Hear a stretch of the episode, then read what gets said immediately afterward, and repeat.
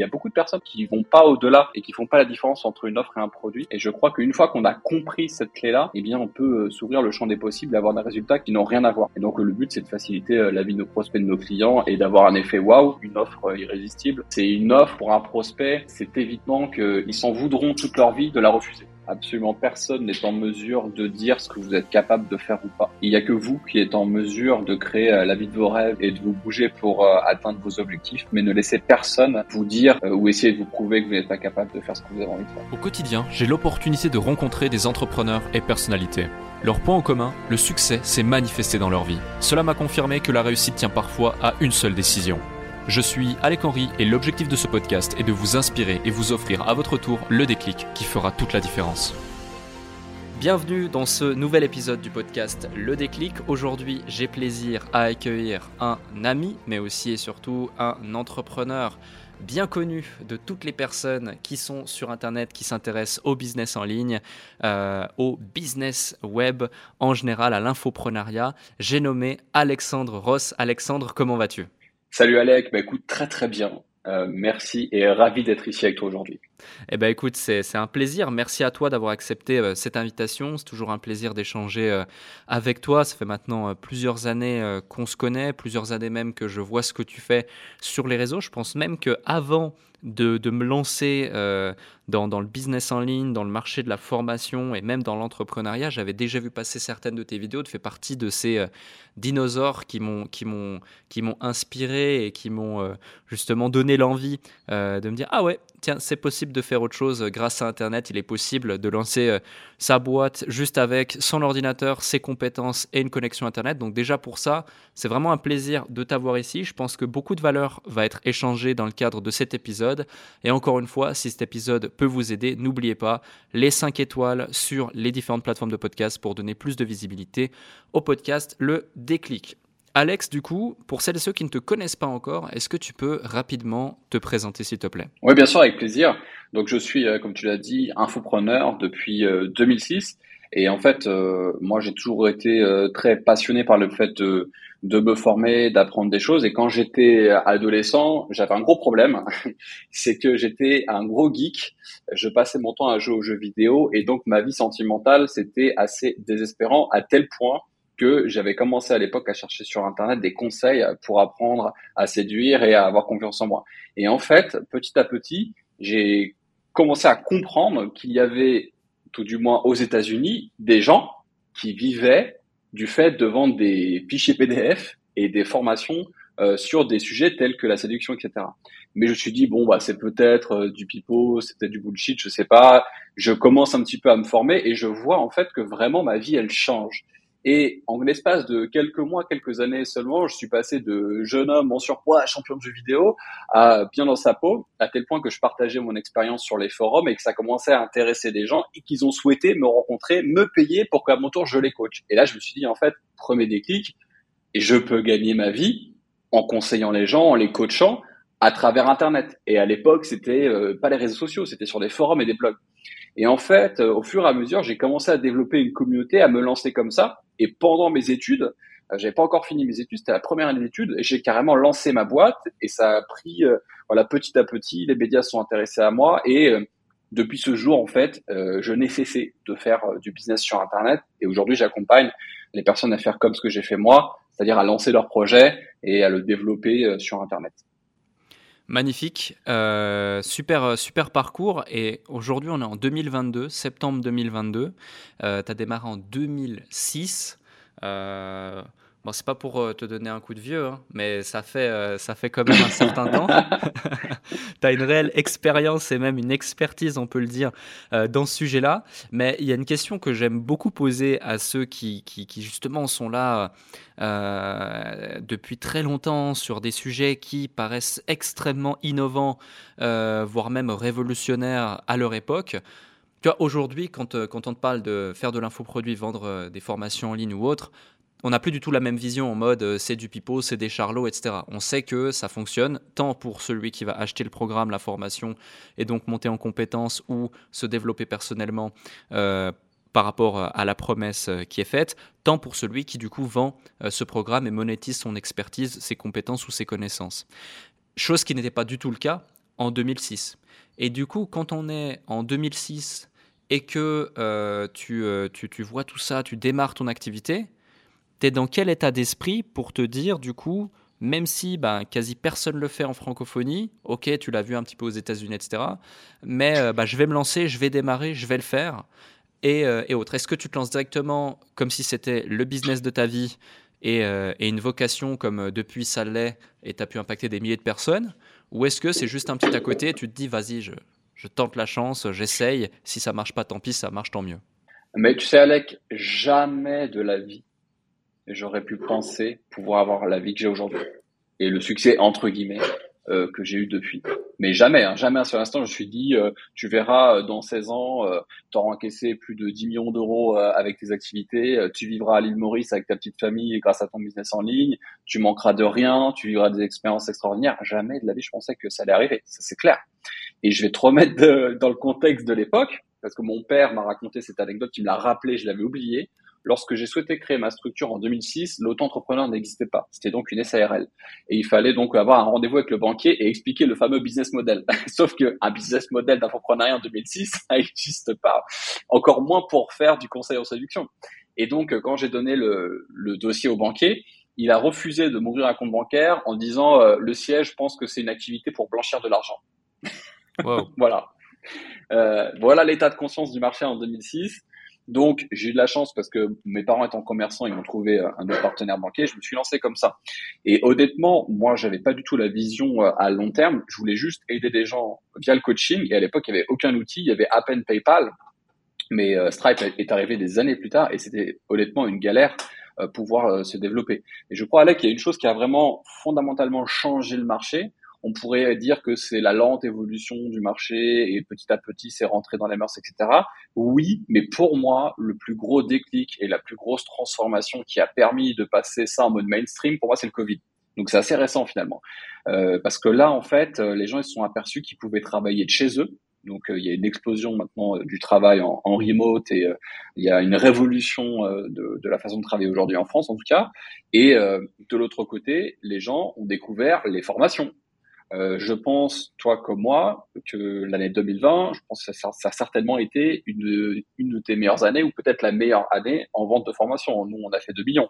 Euh, donc euh, voilà, c'était quand même quelque chose. Et après, euh, du coup, bah, c'est devenu euh, pas une commodité, mais c'est devenu tout à fait OK. Et les charlots sont devenus des formateurs tout à fait agréés et validés dans la société. Hmm. Ouais, je te, rejoins. C'est vrai que l'année 2020, elle a, été, euh, elle a été assez folle. Et pour la petite anecdote, euh, on devait organiser un, séminaire en, en, 2020. Et quelques semaines avant justement euh, ce, séminaire, boum, fin du game. Les portes sont fermées, tout le monde est, confiné, on ne peut plus rien faire, on doit annuler, etc. Et, et c'est là qu'on a mis en place justement les événements plus euh, en ligne, une sorte de séminaire en ligne, etc. En tout cas, on ne l'avait pas encore fait de cette façon avec entrepreneurs.com. C'est vrai que ça, ça, a explosé. Les gens étaient chez eux, ils avaient le temps, ils étaient devant leur ordinateur. Les coûts par leads étaient euh, divisés par, euh, par 10 C'était merveilleux. aujourd'hui. C'était vraiment incroyable.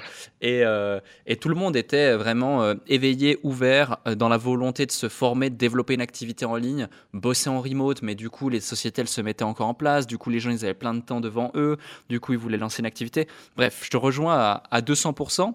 Et, et c'est vrai que ça a contribué, mais c'est pas pour lancer des fleurs aussi, tu sais. Mais je pense que des acteurs comme toi ou d'autres ou d'autres gros acteurs du marché de la formation francophone, je, je j'ai pas envie de m'inclure parce que je suis plus récent euh, que la plupart des acteurs dans ce marché-là, ayant, euh, atterri sur ce marché en 2018 seulement, euh, eh bien, euh, vous avez énormément contribué à, cette chose. Dans le sens où moi-même, si je me suis rendu compte que c'était possible de le faire, c'est parce que vous le faisiez euh, déjà. Mais c'est vrai que le Covid a été réellement un, amplificateur d'opportunités et de présence pour ceux qui voulaient se lancer, mais aussi du coup euh, pour ceux qui voulaient potentiellement acheter.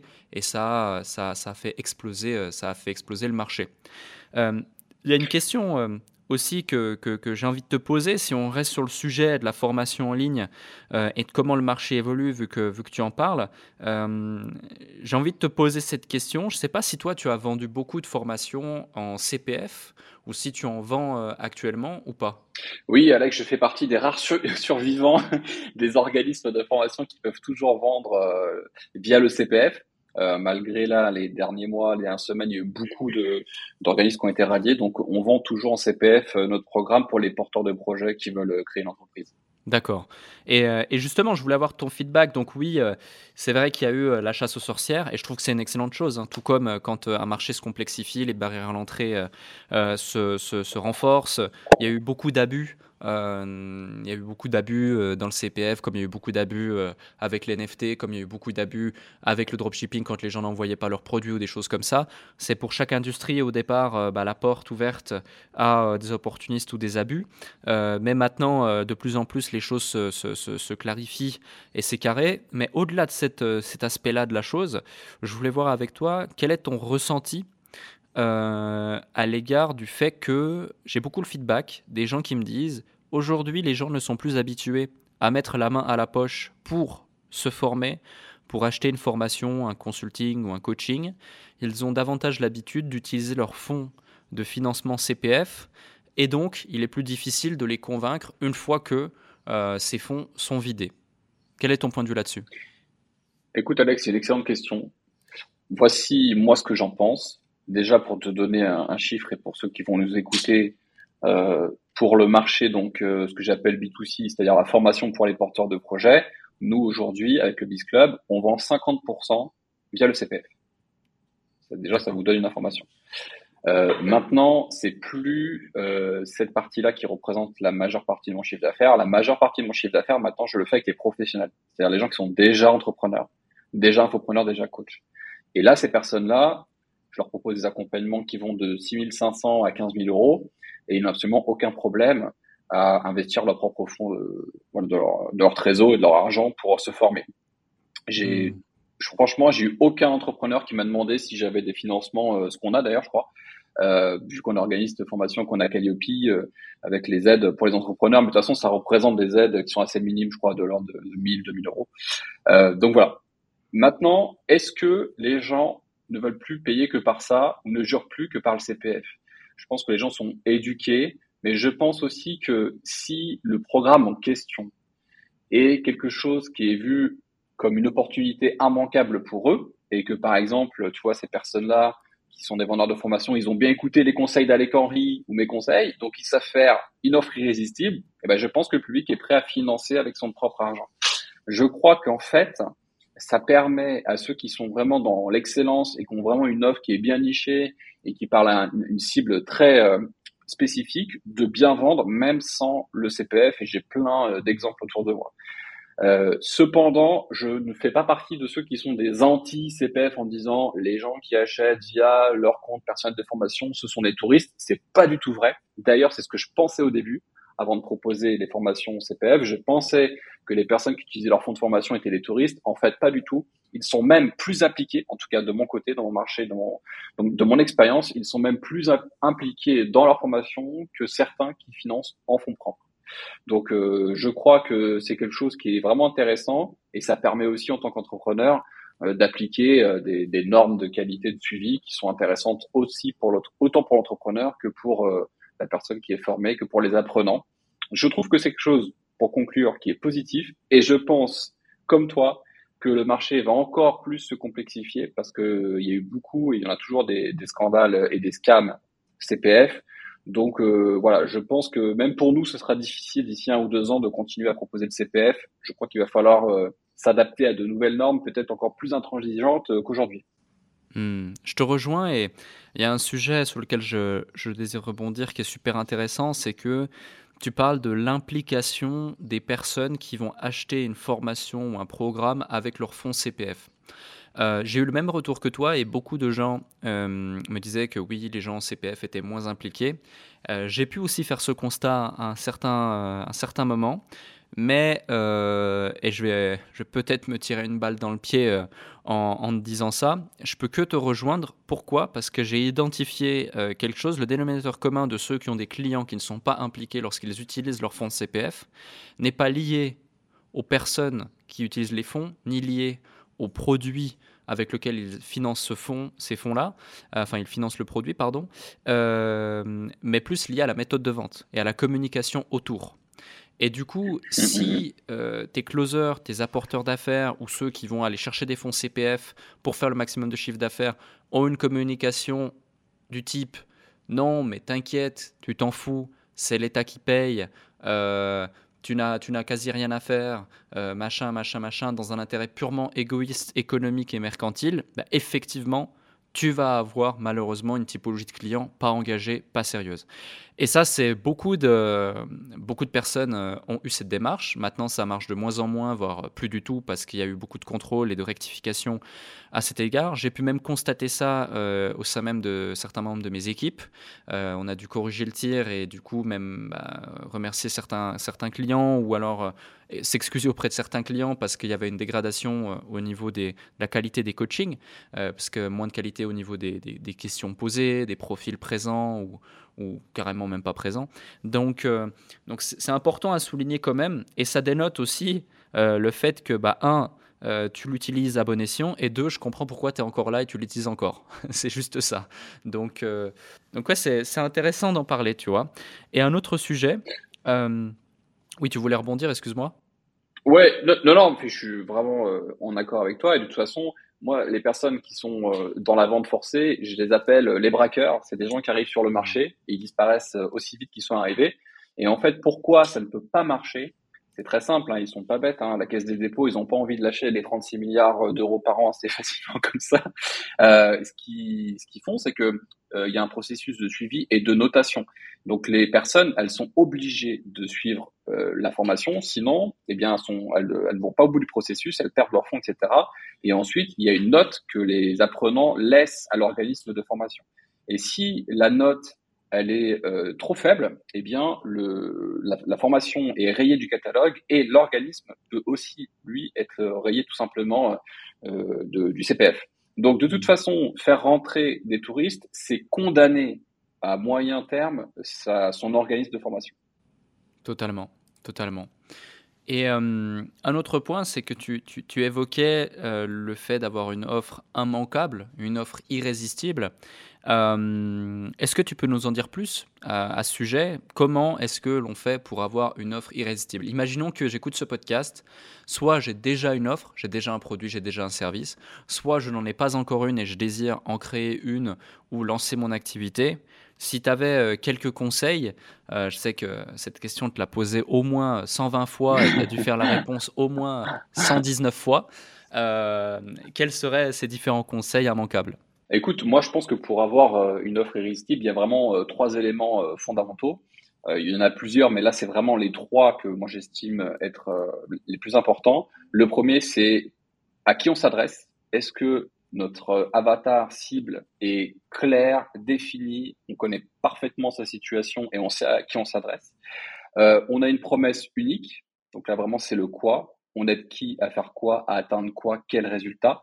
Et ensuite, le troisième point, c'est le comment c'est quel véhicule disruptif tu vas utiliser par rapport au marché pour amener tes clients à atteindre ce résultat-là. Par exemple, pour être libre financièrement, on peut utiliser la bourse, on peut utiliser des cryptos, on peut utiliser euh, l'entrepreneuriat, etc., ou l'immobilier. Mais dans l'immobilier, on peut utiliser les immeubles de rapport, euh, les locations Airbnb, etc., etc. Et je, je pense que ce qui fait une offre irrésistible, c'est de pouvoir cumuler justement ces trois points qui sont des prospects cibles ultra, enfin, on sait à qui on s'adresse, prospect cible ultra défini avec une promesse unique et un véhicule véritablement disruptif qui amène euh, les, clients à avoir des, des, résultats. Et après, effectivement, on va aller plus dans les subtilités euh, de l'offre. Et les subtilités de l'offre, c'est comprendre qu'un produit, c'est pas une offre.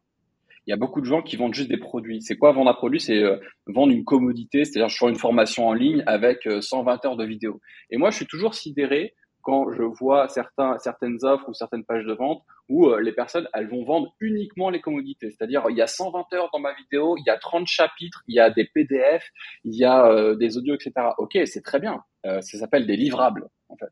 C'est des livrables, c'est comment tu vas enseigner, mais c'est pas une offre.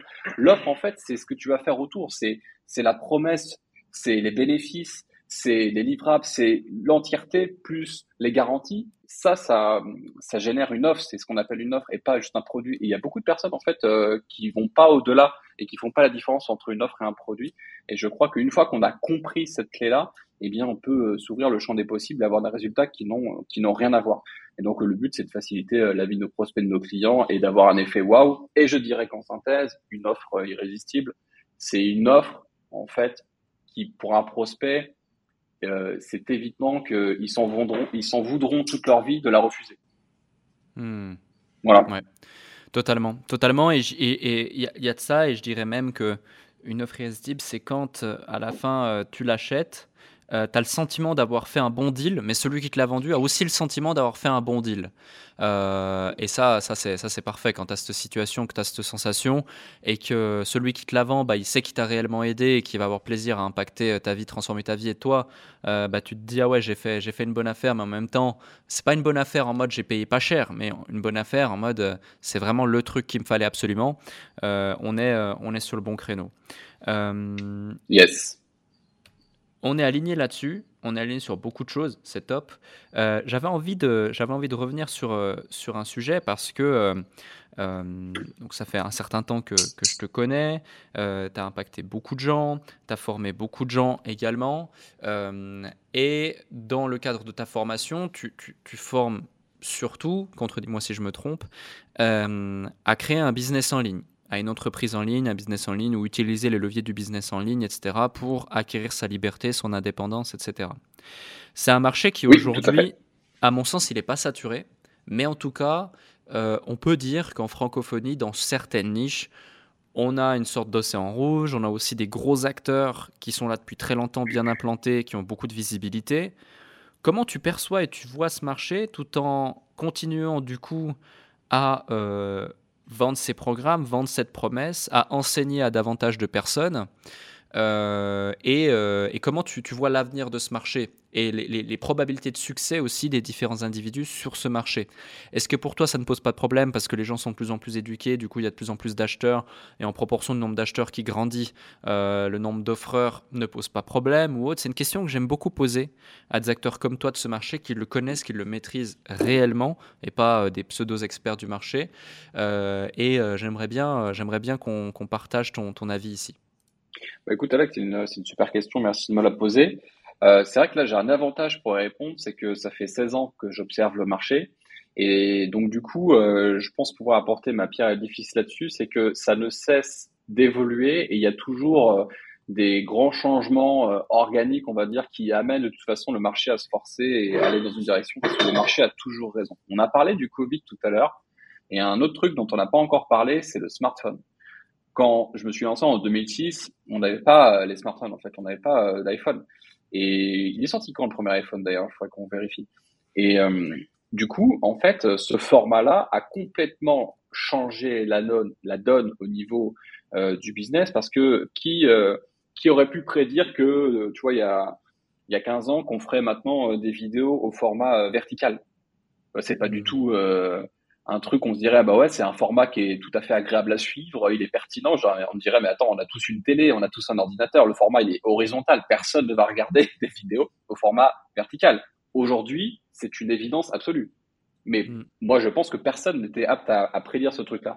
Du coup, qu'est-ce que ça a créé? Ça a créé un TikTok, ça a créé Instagram qui pivote vers les reels et les vidéos. Et en fait, ça a créé de nouveaux formateurs, de nouveaux influenceurs et de nouveaux acteurs sur le marché qui ont maîtrisé les codes en moins de six mois et qui aujourd'hui ont des business à six ou multiples sept chiffres. C'est complètement hallucinant. Donc moi, je pense en fait que le marché ne cesse d'évoluer et d'être disrupté entre guillemets, et ça permet à une nouvelle vague de nouveaux entrants de rentrer et euh, de rafraîchir le marché. Et de l'autre côté, la réalité, c'est que les anciens, qui n'ont pas su faire le pont, qui n'ont pas su euh, survivre à l'évolution, bah eux auront tendance à stagner ou à tout gentiment euh, s'arrêter. Hmm. Donc euh, je vais pas te dire jouer le super héros qui a tout compris, qui est super smart, etc. Il y a plusieurs fois où je me suis dit attention, tu commences à être has-been, tu vois. attention sur ça. Donc, si tu continues, tu vas être has-been. Donc, qu'est-ce que je fais? Je me coach, je me fais donc je me fais coacher plutôt, je me forme. Donc, j'étais pas bon sur tu vois, Instagram, LinkedIn, je suis en train de changer, etc. J'ai renforcé mes points forts et en fait, à chaque fois que tu te poses la question, est-ce que c'est pas en train de devenir has que je suis en train de faire? Alors, ce qui la réponse c'est oui, et il faut changer et il faut s'adapter. Et donc là, on est en grosse révolution sur l'organique. Ça fait à peine quelques semaines qu'on l'a fait et les résultats sont déjà excellents. Donc, euh, c'est pas parce qu'on est là depuis euh, super longtemps qu'on sera là encore dans 15 ans. On le, sera uniquement si on est capable de se remettre sans cesse en question et de, de pas se considérer comme le gars qui a tout compris et qui est super fort. Au contraire, je pense que plus on est là longtemps et plus notre posture doit être humble parce qu'on apprend énormément de, ces nouveaux acteurs et du marché qui change perpétuellement. Hmm, totalement, totalement d'accord. Et tu vois, cette notion d'évolution où, euh, par exemple, d'abord, on avait les vidéos sur YouTube euh, bien, bien travaillées, bien chiadées. Ensuite, on a eu les vidéos sur Instagram avec euh, les Reels qui étaient un petit peu plus travaillés, mais qui permettaient un peu plus de, de l'est et de flexibilité sur des formats plus courts. Puis les TikTok euh, encore plus court et encore plus direct. Et maintenant, je ne sais pas si tu as entendu parler de cette application, on a euh, Biril qui est en train euh, d'exploser. c'est une application française à la base qui explose aux États-Unis. Tous les investisseurs se sautent dessus, etc. Peut-être que dans quelques semaines, dans quelques mois, quand je parlerai, quand on écoutera ce podcast, il y aura un milliard d'utilisateurs sur Biril et on se dira mince, pourquoi je ne me suis pas encore positionné? Ou là, on est sur du contenu hyper instantané, hyper authentique. Il n'y a même plus besoin de faire de montage ou quoi, parce que tu reçois le notif, tu fais une photo, une vidéo, euh, de face et d'arrière de ton téléphone en automatique et tu partages à tes followers publics ou privés ce que tu fais à un instant T, etc., euh, etc., et, ce mise en scène. Et du coup, ça, plaît de plus en plus, et tu vois, ça, on est de plus en plus dans ce, marché de, l'authenticité et de l'instantanéité euh, qui fait que ça ouvre des portes, mais de l'autre côté, il faut réussir à créer du contenu, du contenu qui plaît, du contenu viral.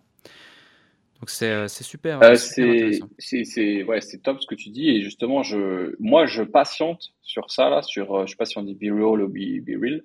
Mais euh, pourquoi je patiente? Parce que je me demande si c'est pas un clubhouse bis en fait. J'allais t'en parler. Je sais pas si tu te souviens Clubhouse.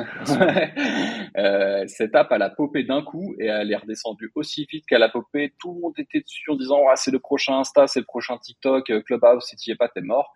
Et au final, le, le soufflet est redescendu très très vite. Donc maintenant, j'ai une attitude un peu attentiste, mais pas trop. C'est-à-dire que je pense que sur TikTok, j'ai un poil trop attendu. TikTok et les Reels Insta, mais je suis encore bon pour surfer la vague puisqu'on on va, on est en train d'arriver fort là-dessus. Euh, mais sur Biril, euh, je suis pas encore convaincu, tu vois. Je me dis Clubhouse ou pas Clubhouse? Du coup, j'aimerais bien avoir ton avis, euh, Like. Hmm. je, suis dans la même posture que toi et pour être honnête, j'ai moi-même le sentiment d'avoir un petit peu trop attendu sur TikTok.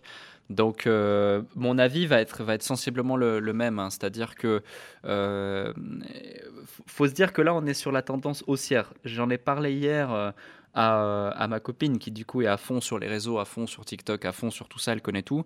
Et limite, j'étais has-been de le dire Hey, tu connais cette application? m'a dit bah oui, euh, je ça fait des mois, euh, des mois qu'on la voit et tout sur TikTok.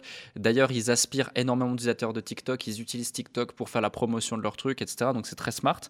Euh, mais, mais du coup, du coup il faut voir, il faut voir encore. Et peut-être que dans quelques, quelques semaines, il y aura des signaux qui trompent pas, où il faudra, il faudra se positionner. Mais c'est vrai que Clubhouse Bis, c'était quelque, chose, c'était quelque chose de particulier. Après Clubhouse, la, façon dont tu euh, faisais de la rétention euh, à l'égard de ta communauté ou même la façon dont tu publiais ton contenu, vu qu'il n'y avait pas d'historique possible, fait que c'était très éphémère. Le, ton profil lui-même est éphémère, donc ça rend ton réseau éphémère finalement. tu consommes, il n'y a plus. Alors que là, tu publies, ça crée un historique, c'est toujours là. Donc, donc il y a aussi cette variable à prendre en compte, qui à mon sens, qui à mon sens a fait la chute de Clubhouse et fera peut-être euh, le succès euh, de Biril ou d'une autre application qui n'existe pas encore. Peut-être quelqu'un qui nous écoute va la créer euh, et, et, puis il nous dira c'était grâce à vous les gars, j'ai eu l'idée. j'ai écouté le podcast d'Alec et ça y est. c'est ça, c'est ça. Bah écoute, ça m'a fait un déclic. Rendez-vous dans un an. Rendez-vous dans un an, on verra, on verra le déclic que, que le podcast aura créé et, que deviendra Biril. Totalement, Totalement. Je voulais revenir sur un sujet euh, qui a touché beaucoup, beaucoup euh, d'infopreneurs, entrepreneurs euh, à un certain moment de leur carrière. en tout cas, je l'ai perçu, je perçu comme ça. donc, à un moment, je te connaissais uniquement pour le Biz Club, euh, pour ton séminaire également, où j'ai déjà eu plaisir d'intervenir et j'aurai plaisir à, réintervenir d'ailleurs en, décembre 2022. Ceux qui nous écoutent, je vous invite à, aller voir ça et prendre plus d'informations. Vous aurez le lien en dessous du podcast. Ce sera un plaisir de vous y rencontrer. Donc je te connaissais pour ça. Et euh, d'un coup, tu t'es mis à créer plein de business. Euh, tu as créé une boîte de prod, sauf erreur. Tu as créé aussi une marque de maroquinerie euh, d'ailleurs, une super, euh, super maroquinerie. Hein, j'ai encore le sac. J'ai encore le sac. Merci beaucoup. euh, et tu as créé différents types de, différents types de business. J'en oublie peut-être hein, certainement. Euh, je crois une agence ads, il me semble aussi. bref, qu'est-ce qui qu'est-ce qui t'a poussé ou donné envie de d'un coup passer de cette image que moi en tout cas je percevais de toi où tu étais un entrepreneur performant mais euh, chill et libre à la fois, euh, qui dégageait une, image de entre guillemets solopreneur, même si pour atteindre les niveaux de succès que tu as eu, euh, je sais qu'il faut, il faut une équipe, etc. Et dire le contraire, ça serait, ça serait pas tout à fait transparent. Mais donc, tu avais cette image où justement, voilà, à la quête de sa liberté, créer un business en ligne qui ne vous, qui ne vous crée pas une prison dorée et kiffer la life. regardez comment je kiffe la life à Maurice, c'est à la portée de tous, vous pouvez le faire aussi. Et euh, de l'autre côté, bah, CEO, serial entrepreneur, je vais créer plein de trucs, je vais créer plein de business, euh, multiples, multiples seven figures, et, euh, et, on va faire des millions. Et, je structure mes équipes, je prends des associés, je prends des bureaux, je prends des équipes. Qu'est-ce qui t'a poussé à faire ça? C'était quoi le déclic, la volonté, et quelle est la leçon que tu en tires aujourd'hui, vu qu'il y a eu quelques changements dont on va parler juste après? Alors là, Alex, c'est vraiment la question à un million de dollars. Donc j'ai beaucoup réfléchi à cette question de qu'est-ce qui m'a amené à vouloir multiplier les business et à croître à tout va. Je crois qu'il y a eu plusieurs facteurs. Le premier facteur, c'est le Covid et 2020. 2020, comme j'ai fait, euh, tu vois, la meilleure année business euh, de ma vie, je me suis dit, euh, comme je ne suis qu'un homme finalement, en fait, ça y est, j'ai craqué le code, je suis trop trop bon en business, je suis le boss, donc ça veut dire que je peux créer autant de business que je veux et avoir les mêmes résultats. Et en fait, j'ai tout compris. donc ça, autant te dire que la vie te recadre direct quand tu commences à t'enflammer comme ça. Donc, qu'est-ce qui s'est passé? Je me suis dit, quels sont les besoins de mes clients? Bah, mes clients, ils ont, ils ont besoin qu'on leur fasse leur publicité. Bah, ok, j'ai des associés là-dessus. On va créer une boîte donc euh, ads. Mes clients, ils ont besoin de vidéos. Donc, OK, je vais créer euh, une boîte avec mon vidéaste, etc., etc. Sur le plan, ça marche bien. Sur le papier, tu te dis, bah ouais, t'as raison, tu fais un peu de 360 à côté de ton business de formation et c'est super. En fait, dans la réalité, c'est que au bout d'un an, j'ai créé voilà cinq business différents parce que j'ai aussi créé un e-commerce à Maurice, tant qu'à faire, autant se, faciliter la tâche.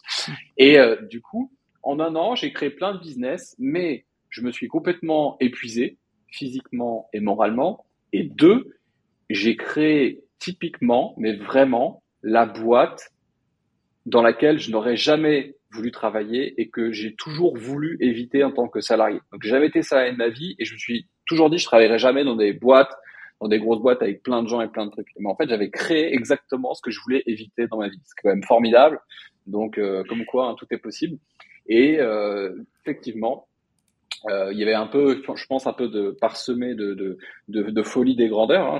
Je, je, le reconnais aujourd'hui, parce que quand tu commences à faire, euh, je me souviens, hein, pendant le Covid, euh, des 10 000, 15 000, 20 000 euros par jour, tous les jours, pendant des semaines et des mois, tu commences à te dire, euh, bah, ça y est, je suis, je suis le prochain Bill Gates.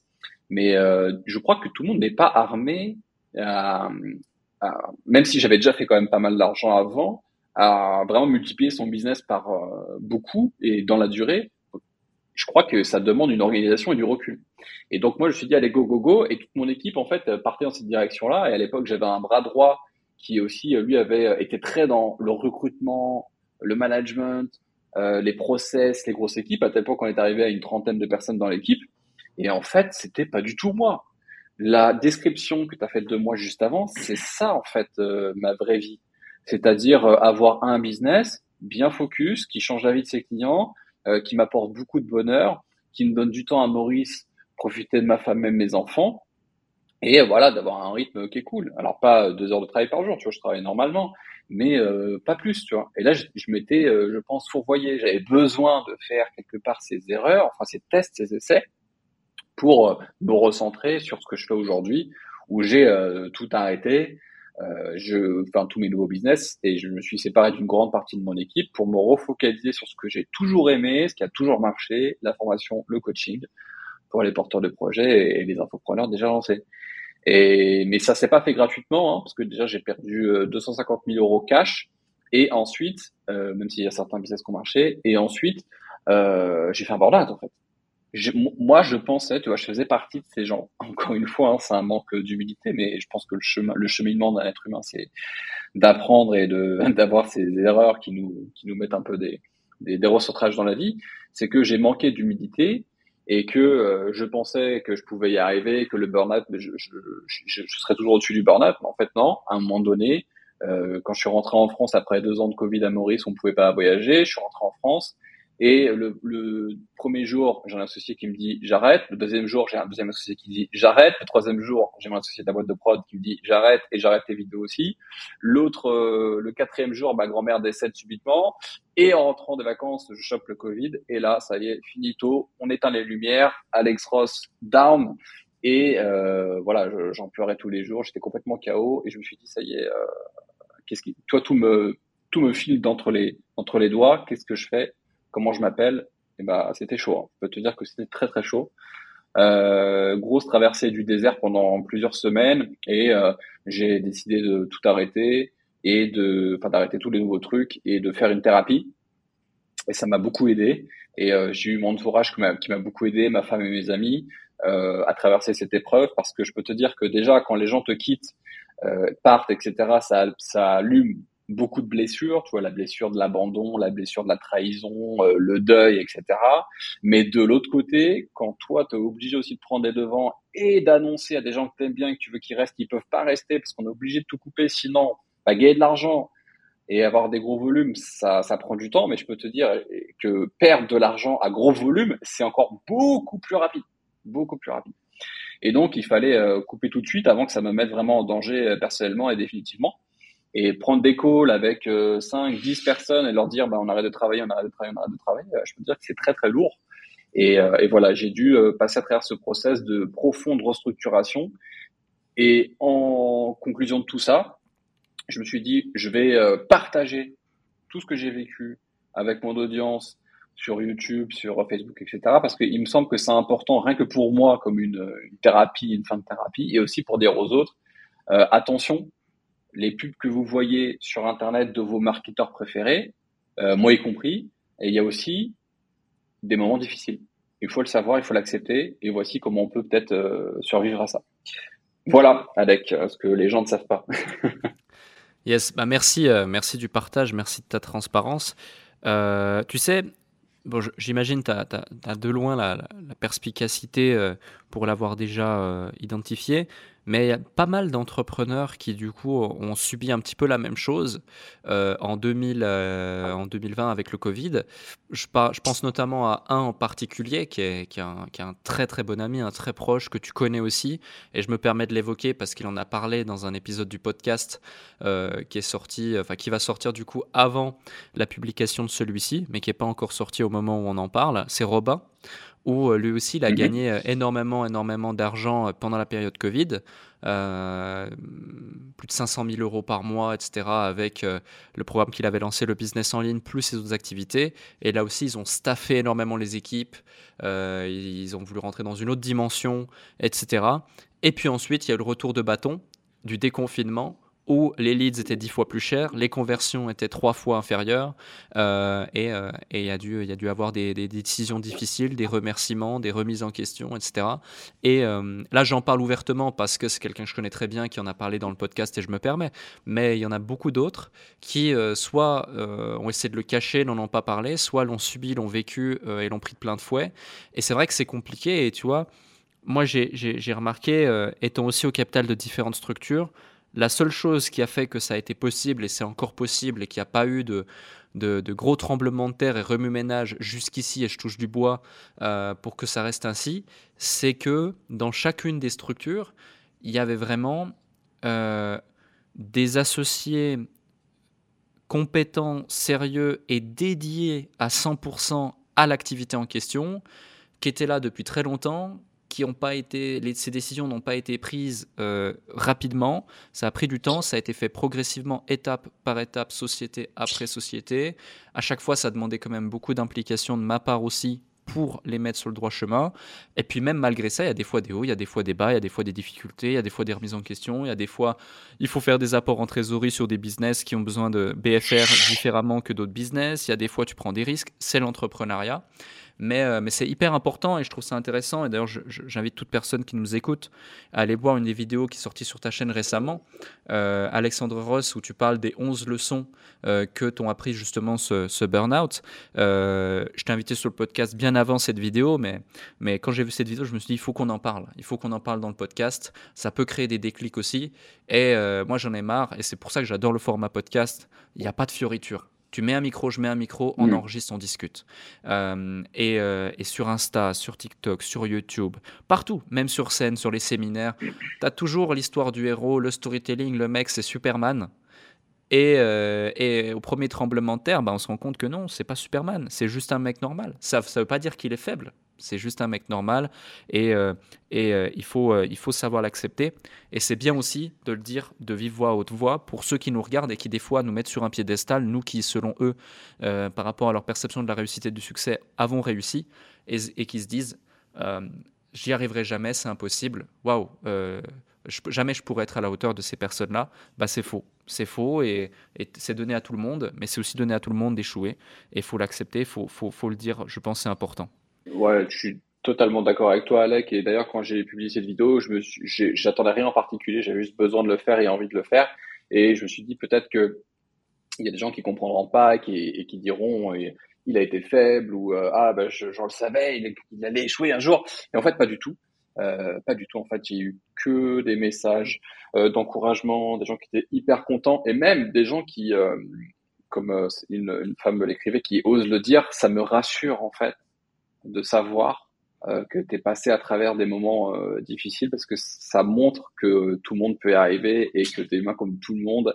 Et euh, parce que c'est vrai que la perception, quand tu le dis, elle peut être faussée très rapidement sur Internet. Et je crois que pour faire le pont par rapport à Be Real, que ça peut être un trend, je l'espère moi en tout cas, après le trend des influenceurs en mode Lambeau et compagnie et sans, tu vois, avec de, de surface, est-ce que on va pas arriver dans un monde où le vrai, le sans fioriture, le direct, le bon comme le moins bon sera euh, porté. Euh, j'aimerais bien. Donc peut-être qu'effectivement, c'est ce trend-là euh, qui va, qui va prendre place et, ce serait une très très bonne chose pour tout le monde, je pense. Hmm, totalement d'accord.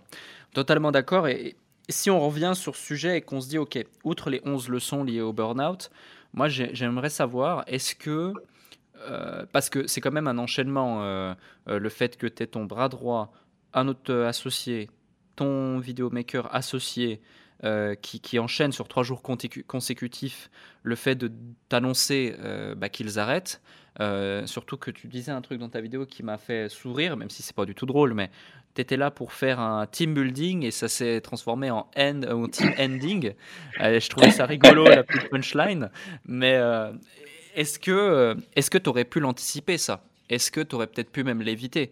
Euh, Auquel cas, est-ce que tu as identifié des patterns ou des choses qui ont été faites ou qui n'ont pas été faites, qu'on pourrait partager à ceux qui nous écoutent, qui ont peut-être, bah, qui, sont dirigeants d'une entreprise ou qui, qui, mettent en place leur petite équipe, qu'ils aient un ou 20 collaborateurs, peu importe, c'est toujours important d'être soudé et de faire bien les choses, bah, pour éviter qu'un jour ce type de situation leur, leur tombe dessus.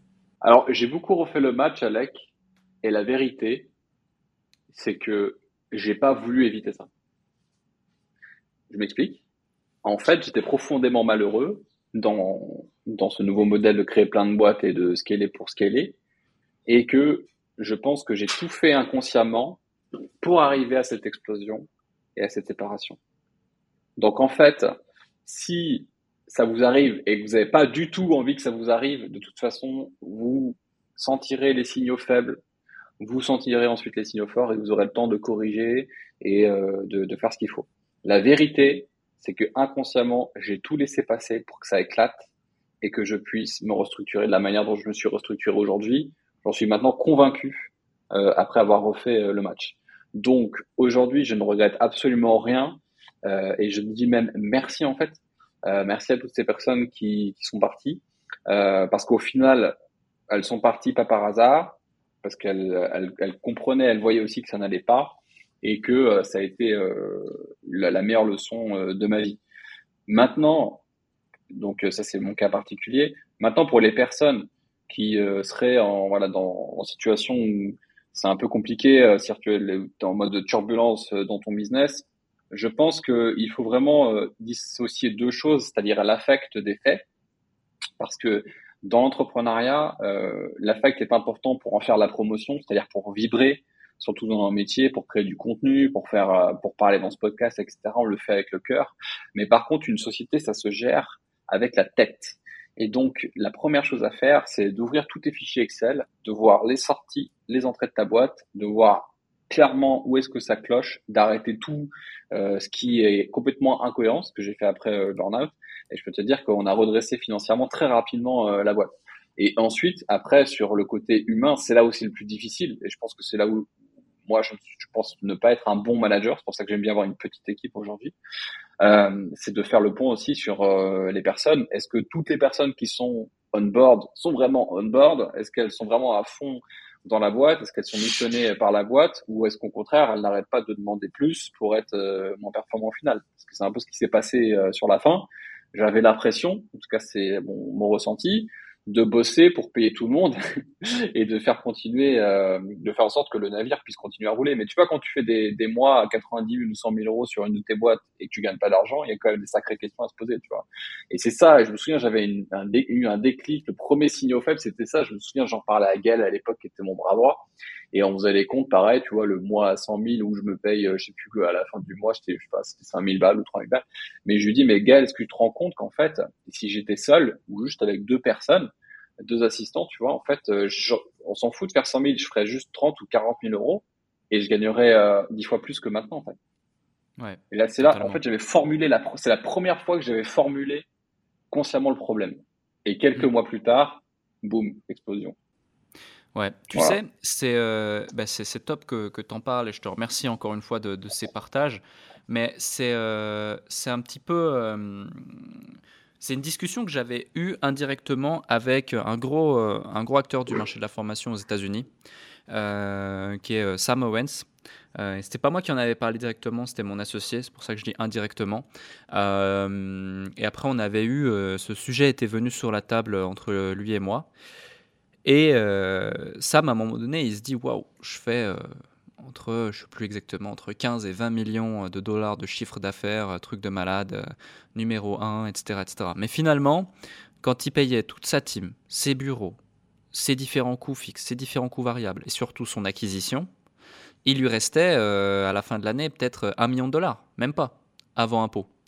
Euh, donc ça reste quand même intéressant, bien sûr, mais par rapport à toute l'énergie et le, dé, le, le dévouement euh, qui était nécessaire pour lui, la discipline qui était nécessaire pour lui de faire ça, euh, bah, c'était compliqué. Alors que quand il a restructuré, supprimé des postes, des trucs inutiles, euh, diminué drastiquement ses dépenses publicitaires, etc., ok, il faisait peut-être entre 6 et 8 millions, mais cette fois avec 4 millions de dollars de marge. Et en étant beaucoup plus chill, en étant beaucoup plus aligné avec ce qu'il faisait, et en étant beaucoup plus cohérent avec le message qu'il transmettait. Et euh, finalement, c'est ça, c'est euh, pourquoi est-ce qu'on fait les choses, qui est-ce que l'on est, et euh, est-ce qu'on est heureux? Et quant à la réponse à ces trois questions toutes simples, qui ne sont pas du tout liées à un chiffre d'affaires, à des KPI, à des machins, des trucs, bah, tu sais que tu es ou pas dans la bonne direction. Et ça, c'est vraiment important. Je pense que tout le monde qui nous écoute bah, fasse cet exercice. Il euh, y a certaines personnes qui vont adorer être dans plein de business, euh, être dans cette situation de, de, de stress, de pression, de challenge constant. Et il y en a d'autres qui vont détester ça, euh, tout simplement parce que c'est une question d'identité avant d'être une question de KPI ou fichier Excel ou j'en sais rien. Donc c'est vraiment, vraiment important et, et, et, je suis content qu'on puisse aborder ces sujets-là et échanger sur ces sujets-là avec toi aujourd'hui. J'ai une dernière question. Est-ce que je pourrais rebondir sur un truc là, qui, est, qui est important et je suis super content qu'on soit. C'est marrant, on est connecté sur plein de trucs. L'exemple de Sam Ovens, pour moi, il est exceptionnel. Parce qu'en fait, Sam Ovens, je pense comme toi, je l'ai suivi à sa grande époque. Il me semble que c'est autour de 2018-2019, peut-être avant, peut-être de 2017, je sais plus, tu, tu me corrigeras. Et euh, il y avait vraiment un engouement, quoi. C'était euh, Sam Ovens, euh, c'est le gars qui sortait de nulle part et qui a tout cassé. Et je me souviens encore de, ses, de son webinaire euh, qui m'avait complètement retourné la tête et de sa photo dans son building à New York la, la mèche bien lustrée, le costard bleu et c'est son, sa, sa, moto là dans, dans, son desk. Et j'avais perdu de vue euh, Sam Owens euh, pour X raisons. Et après mon burn-out et après avoir redressé ma boîte là en début d'année et tout ça, euh, je retombe sur Sam Owens. Et là, qu'est-ce que je vois? Je vois Sam Owens avec une coupe de cheveux en mode hippie. Mais grave, c'est un hippie le gars. il s'est installé dans une cabane dans la forêt, quoi. Et c'était incroyable. Et j'ai regardé sa vidéo, genre I'm back, où il expliquait exactement ce que tu viens d'expliquer. Et je me suis dit, mais c'est incroyable. C'est incroyable comment l'univers peut parfois t'envoyer des messages. Et Sam Ovens, en fait, avait vécu à un autre level, bien sûr, la même chose. Et il s'est dit, mais what the fuck, pourquoi je continue à faire ça? Et c'est exactement ça. Et du coup, et vas-y que je suis en mode baba cool, et vas-y, j'ai un petit, j'ai, il a eu un enfant, il fait du motocross dans, dans la nature, il s'est acheté sa cabane, machin. c'est, génial, en fait. C'est, ça, allez voir, allez voir Sam Ovens avant le Covid et allez voir Sam Ovens après le Covid. Mais c'est un truc de fou, quoi. Et c'est ça que je trouve vraiment passionnant chez les êtres humains, parce que tout est possible et c'est incroyable comment on peut évoluer et comment on peut transformer les événements. Et, j'adore cet exemple pour moi, il est parfait. Donc euh, merci de le remettre sur la table parce que c'est quelque chose. Et en plus, Saloven, c'est quelqu'un. Donc euh, ça méritait d'être dit et de partagé. Merci pour ça. Ouais, non, mais tout à fait, tout à fait. Moi, ça m'a fait ultra rire aussi de voir ça. Mais surtout, ultra rire, mais tu sais, c'est surtout euh, un sentiment de bonheur. Euh, parce, que, ça remet l'église euh, au milieu du village. Et puis, euh, puis l'un n'empêche pas l'autre, hein, parce que même s'il est en mode chill, hippie, comme tu dis et tout, il reste ultra carré, ultra pertinent, ultra cartésien, avec vraiment à cœur d'apporter un produit de qualité, d'une qualité hors norme à ses clients. toujours dans ce profil d'optimisation constante de ses, de ses, de ses performances business et personnelles, mais il a rajouté dans l'équation l'équilibre, le bonheur, le sens. Euh, et, c'est un truc hyper important euh, selon moi. Donc, euh, c'est le top. C'est le top. Content ouais, il a même. ça. Mais grave, il a même rajouté dans sa baseline, dans sa promesse Scale with Zen, tu vois, le côté Zen. Voilà, c'est le truc qu'il a ajouté. Et effectivement, en plus, il fait toujours du gros business, il hein, faut, quand même le reconnaître, hein, c'est toujours des gros chiffres. Hein. Et si tu m'aurais dit qu'il avait ça dans sa baseline en 2017, 2018, 2019, j'aurais eu de la peine à te croire. Euh, impossible. impossible. Impossible. Impossible. Non, c'est clair, c'est dingue. Et euh, bah, dernier sujet, euh, dernier sujet, dernière petite question euh, avant, euh, avant qu'on se quitte. Et c'était vraiment, et je tiens à le souligner, c'était vraiment un plaisir d'échanger avec toi. Et on a partagé énormément de valeurs, énormément de trucs, énormément de déclics. Et avec beaucoup de, beaucoup de légèreté et d'authenticité. Et je trouve ça vraiment chouette. c'était vraiment un bel épisode, encore une fois. Merci.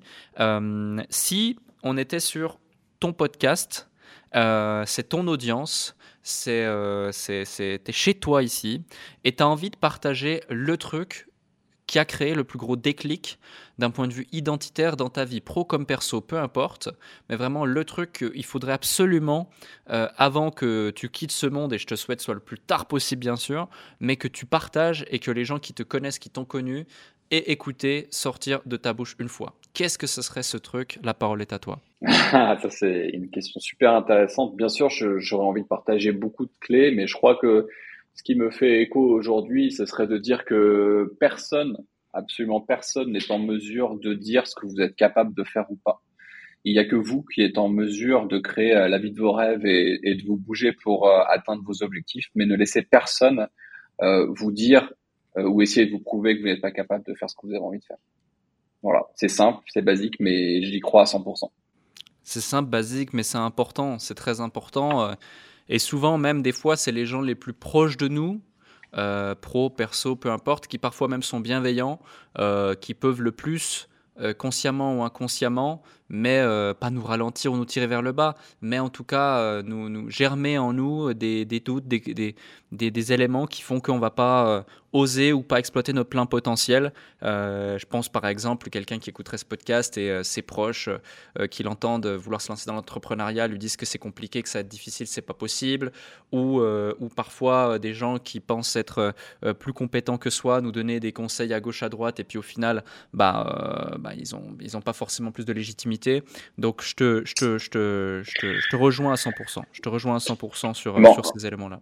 Oui, en fait, on vient d'exprimer ensemble tous les deux, tu vois, Sam Ovens, euh, époque 2018 et Sam Ovens 2022, euh, personne n'est en mesure de prédire cette évolution, ce qui prouve bien en fait qu'on peut se transformer à tous les niveaux et on a besoin de l'autorisation de personne pour le faire. Je le sais très bien parce que mes parents sont des commerçants et ils ont toujours eu du côté de mon père surtout euh, des problèmes avec euh, l'argent. Tu vois, l'argent ça ça révèle chez eux des blessures. Ils ont peur de manquer à tel point qu'en fait, euh, même après avoir touché plusieurs fois six chiffres en héritage, ils, ils touchent toujours pas l'argent de peur que ça, tu vois, il se passe quelque chose de mystique. Et en fait, ça prouve bien que on a tous des histoires qu'on se raconte, et si on décide de s'en de s'en raconter une autre, eh bien, c'est et qui nous portera moins préjudice et qui va nous apporter plus de bonheur dans la vie, eh bien peu importe ce que les gens disent, on peut y arriver et on peut le faire. Voilà. Et donc je pense aussi à nous, Alec. Euh, on jouait avant aux jeux vidéo, on était des geeks et tout. Bah aujourd'hui, regarde, on est en train d'avoir une discussion euh, super intéressante sur dans l'entrepreneuriat et, tout ça. Et qui, qui l'eût cru, quoi. Euh, c'est magnifique. C'est clair, c'est clair. Moi, le premier, j'aurais pas misé un cent sur moi. non, mais on est totalement d'accord. Bah écoute, merci encore une fois, Alex, pour cet échange. Merci beaucoup. J'ai adoré. J'espère que ceux qui nous écoutent, ça vous a plu également. Si c'est le cas, faites-le nous savoir avec deux actions toutes simples. Partage 5 étoiles sur les plateformes de podcast. Et surtout, la dernière action que j'ai pas citée parce que c'est une évidence, le passage à l'action à la suite de ces éléments et de ces déclics. Merci encore Alex, à très bientôt. Puis bah nous on se retrouve, euh, on se retrouve où Alex? On se retrouve en décembre pour le Biz Club Lab, live pardon, et on se retrouve euh, ailleurs autour d'un bon repas dès qu'on aura l'occasion également. Avec grand plaisir, merci Alex et une excellente journée. Bye bye. Merci, ciao ciao.